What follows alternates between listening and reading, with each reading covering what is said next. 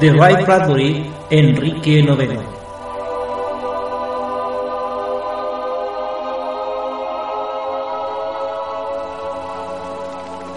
Los dos hombres se asomaron. El helicóptero se ladeó.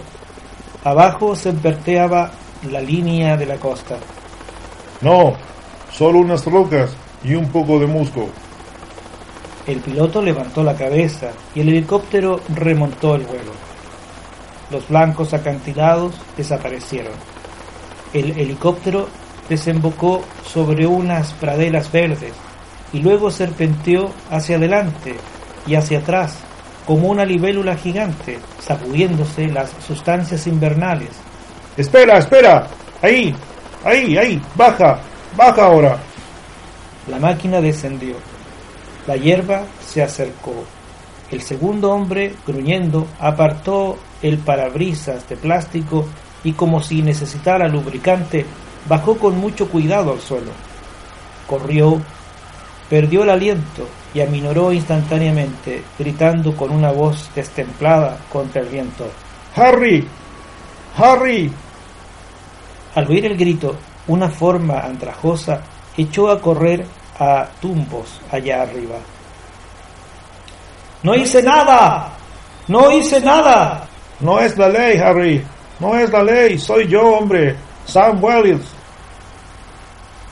El viejo que huía aflojó la carrera y al fin se detuvo rígido en el borde del acantilado que dominaba el mar, teniéndose la larga barba con las manos enguantadas. Samuel Wells, jadeando, subió dificultosamente de atrás, pero no lo tocó, temiendo que el otro escapase. Harry, maldito, tonto, han pasado semanas. Tenía miedo de no encontrarte. Y yo tenía miedo de que me encontraras. Harry. Harry, que había cerrado los ojos, los abrió ahora para mirarse temblorosamente la barba, los guantes y observar luego a su amigo Samuel. Allí estaban, dos viejos muy grises, muy fríos, como una elevación de piedra desnuda en un día de diciembre. Se conocían desde hacía mucho tiempo. Las bocas y los ojos de los dos eran, pues, similares. Podían haber sido viejos hermanos. La única diferencia se manifestaba en el hombre, que se había descolgado del helicóptero. Debajo de las ropas oscuras asomaba una colorida camisa hawaiana de sport. Harry trató de no mirarla. De todos modos, ahora los ojos de los dos estaban húmedos. Harry, Harry, he venido a prevenirte. No es necesario. ¿Por qué crees que me he estado escondiendo? ¿Es este el último día? El último, Harry. Sí, es el último. Allí se quedaron, inmóviles, pensándolo. Mañana Navidad y ahora en la víspera, durante la tarde, zarpaban los últimos barcos. Inglaterra, una piedra en un mar de niebla y de agua, sería un monumento de mármol erigido a sí misma, escrito por la lluvia y enterrado en la bruma. A partir de hoy, solo las gaviotas serían dueñas de la isla, y en junio un millón de mariposas se alzaría como en una celebración y desfilaría hacia el mar. Harry, los ojos clavados en la marea de la orilla, habló. Al atardecer, todos los malditos, estúpidos, idiotas, locos abandonarán esta isla. Algo parecido. Bastante espantoso. ¿Y tú, Samuel, has venido a raptarme? Sería mejor decir a persuadirte. ¿A persuadirme? Bendito Dios, Sam. ¿No hace 50 años que me conoces? ¿No puedes imaginar que quisiera ser el último hombre en toda Bretaña? En la gran campana de Londres, oída a través de todas las lloviznas que han caído en el tiempo hasta este extraño día y esta extraña hora en que el último, el último, excepto uno, abandona este montículo de la raza, este fúnebre toque de verde, engastado en un mar de luz fría. El último, el último. Samuel, escucha, mi tumba está acabada. Detesto dejarla atrás. ¿Quién te meterá en ella? Yo, cuando llegue el momento. ¿Y quién quedará para taparla? Bueno, ahí está el polvo para tapar el polvo, Sam. El viento se ocupará. ¿Qué hacemos aquí? ¿Por qué todos los adioses? ¿Por qué están los últimos barcos en el canal y se han ido ya los últimos jets? ¿Dónde va la gente, Sam? ¿Qué ha pasado? Bueno, dijo Samuel Wells con calma. Es sencillo, Harry. Aquí el tiempo es malo. Siempre lo ha sido. Nadie se atrevía a decirlo porque no se podía hacer nada. Pero ahora Inglaterra se acabó. Los ojos de los dos viejos se movieron juntos hacia el sur. ¿A las malditas Islas Canarias? A Samoa. ¿A las costas brasileñas? No te olvides de California, Harry. Los dos rieron despacio. California, qué lugar divertido. Y sin embargo, no hay este mediodía un millón de ingleses desde Sacramento hasta Los Ángeles y otro millón en Florida. Dos millones que han bajado en los últimos cuatro años. Asintieron a las cantidades. Bueno, Samuel, el hombre dice una cosa, el sol dice otra. De modo que el hombre va hacia el lugar que la sangre le indica a la piel. Y la sangre ahora dice el sur. Lo ha estado diciendo durante dos mil años, pero hacíamos como que no lo, no lo oíamos. Un hombre con la primera quemadura del sol es un hombre en medio de una nueva aventura amorosa, lo sepa o no. Al fin se tiende bajo algún vasto cielo extranjero y dice a la luz enseguecedora, enséñame, oh Dios, poco a poco, enséñame. Samuel Wells sacudió la cabeza sobrecogido. Sigue hablando así y no tendré que raptarte. No, el sol puede haberte enseñado a ti, Samuel, pero no puede enseñarme a mí. Ojalá pudiera. No será divertido quedarse aquí solo. No puedo convencerte, Sam, de que te quedes, el viejo par, tú y yo, como cuando éramos jóvenes. Harry rozó con aspereza, con afecto, el codo del otro. Dios me hace sentir como si estuviera abandonando al rey y a la patria. No, tú no abandonas nada, porque no hay nadie aquí. ¿Quién hubiera soñado en 1980, cuando éramos jóvenes, que la promesa de un eterno verano haría derramarse un día a John Bull hacia los cuatro rincones del mundo? He tenido frío toda la vida, Harry. Demasiados años poniéndome demasiados suéteres y nunca bastante carbón en la carbonera. Demasiados años en que en el primer día de junio no aparecía en el cielo ni siquiera una rendija de azul, ni un olor a bueno en julio, ni un día seco, y el invierno empezaba el primero de agosto, año tras año. No lo puedo aguantar más, Harry, no puedo. Ni tienes por qué. Nuestra raza ha resistido bien.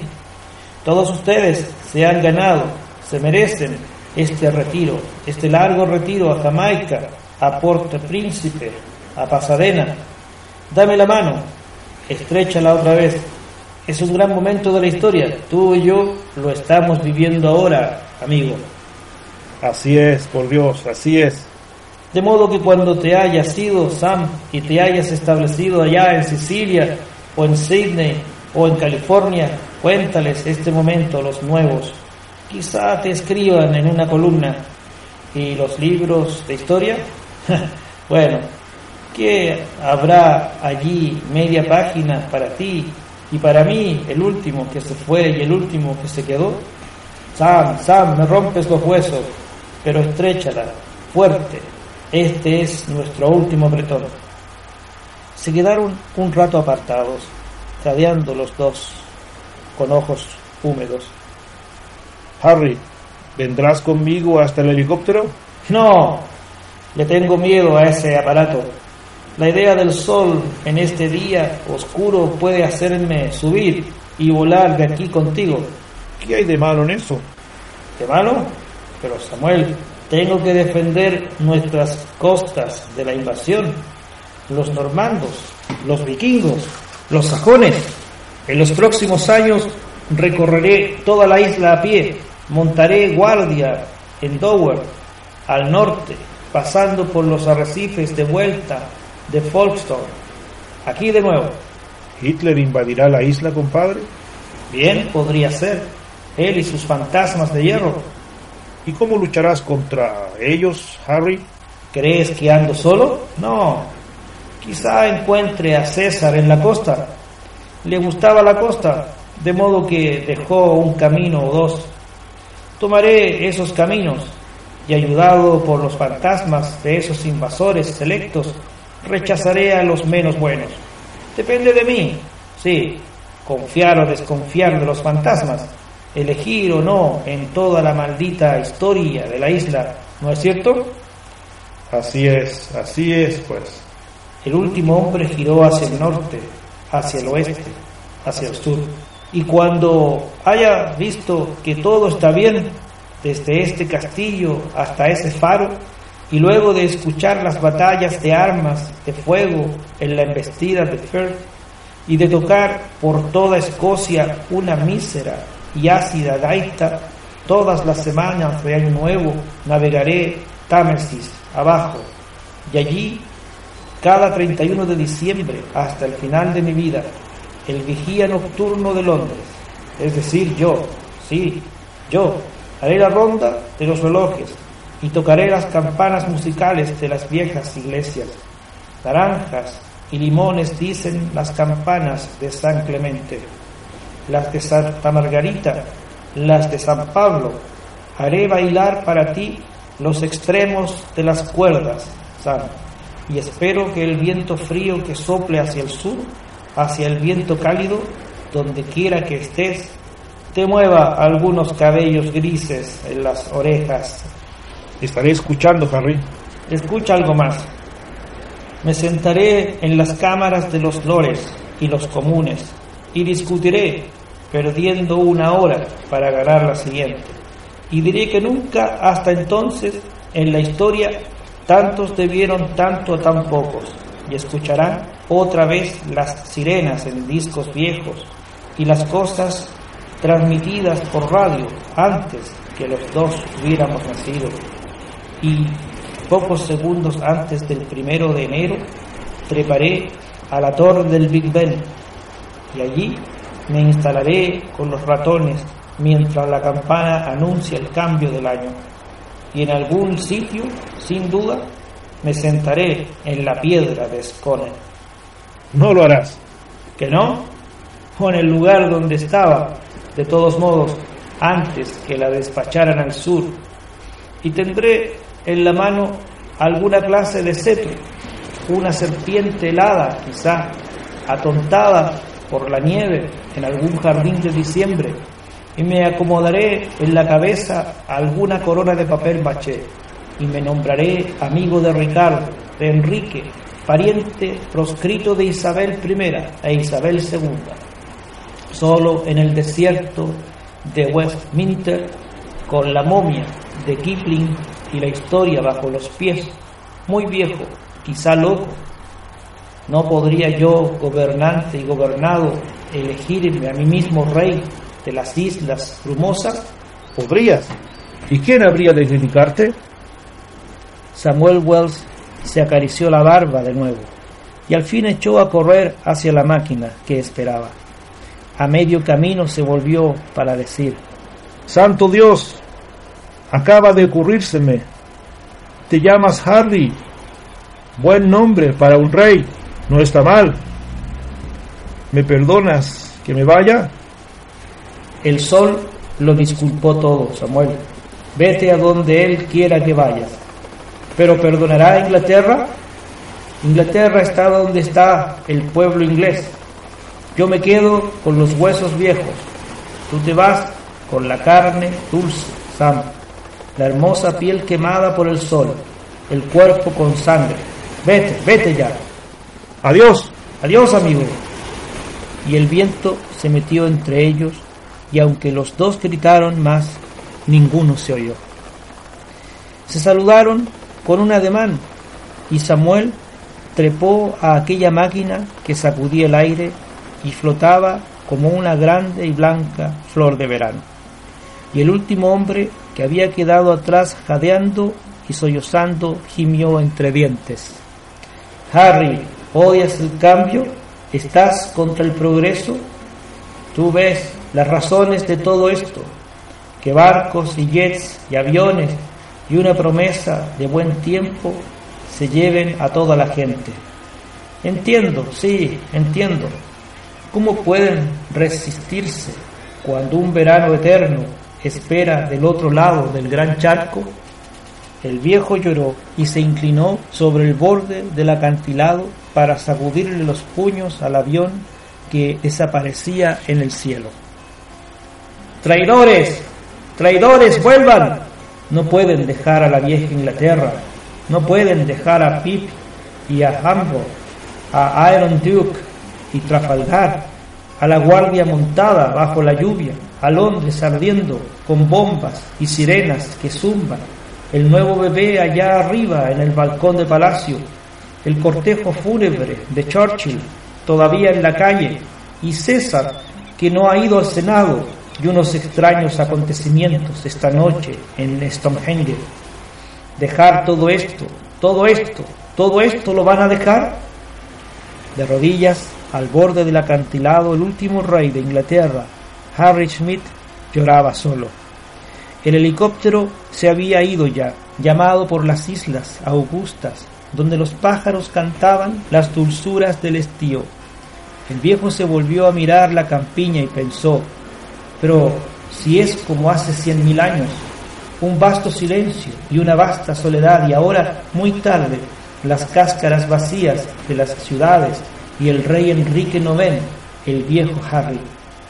Buscó así a ciegas en la hierba y encontró la valija de libros, unos trozos de chocolate en un saco, y alzó la Biblia y a Shakespeare, y un Johnson con muchas huellas de dedos, y un Dickens con muchas huellas de saliva, y Dryden y Pope, y quedó allí de pie, en el camino que daba la vuelta a Inglaterra. Mañana, mañana Navidad, le deseaba bien al mundo. Las gentes ya se habían obsequiado a sí mismas con el sol en todo el globo. Suecia estaba vacía. Noruega se había inundado. Nadie vivía ya en los climas fríos. Todos se calentaban en los fuegos continentales de las mejores tierras, con vientos agradables, bajo cielos lácteos. No más luchas solo para sobrevivir. Los hombres, renaciendo mañana como Cristo en lugares meridionales, esta noche en alguna iglesia pediría perdón por haberlos llamado traidores. En alguna parte del camino busca tiza azul. Los ingleses no se pintaron con ese último día. Hombres azules, sí, de la cabeza a los pies. Nuestro fin es nuestro comienzo. Harry Smith se acomodó la gorra, sintiendo el viento frío. Saboreó los primeros copos de nieve que caían rozándole los labios. Oh niño notable, dijo, asomándose a una ventana imaginaria en una dorada mañana de Navidad, viejo renacido y jadeante de alegría. Delicioso niño, cuelga todavía el gran pájaro, el pavo allá en la vitrina del vendedor de aves. Allí está ahora colgado, dijo el niño. Ve a comprarlo, vuelve con él y te daré un chelín. Vuelve, a menos de cinco minutos y te daré una corona.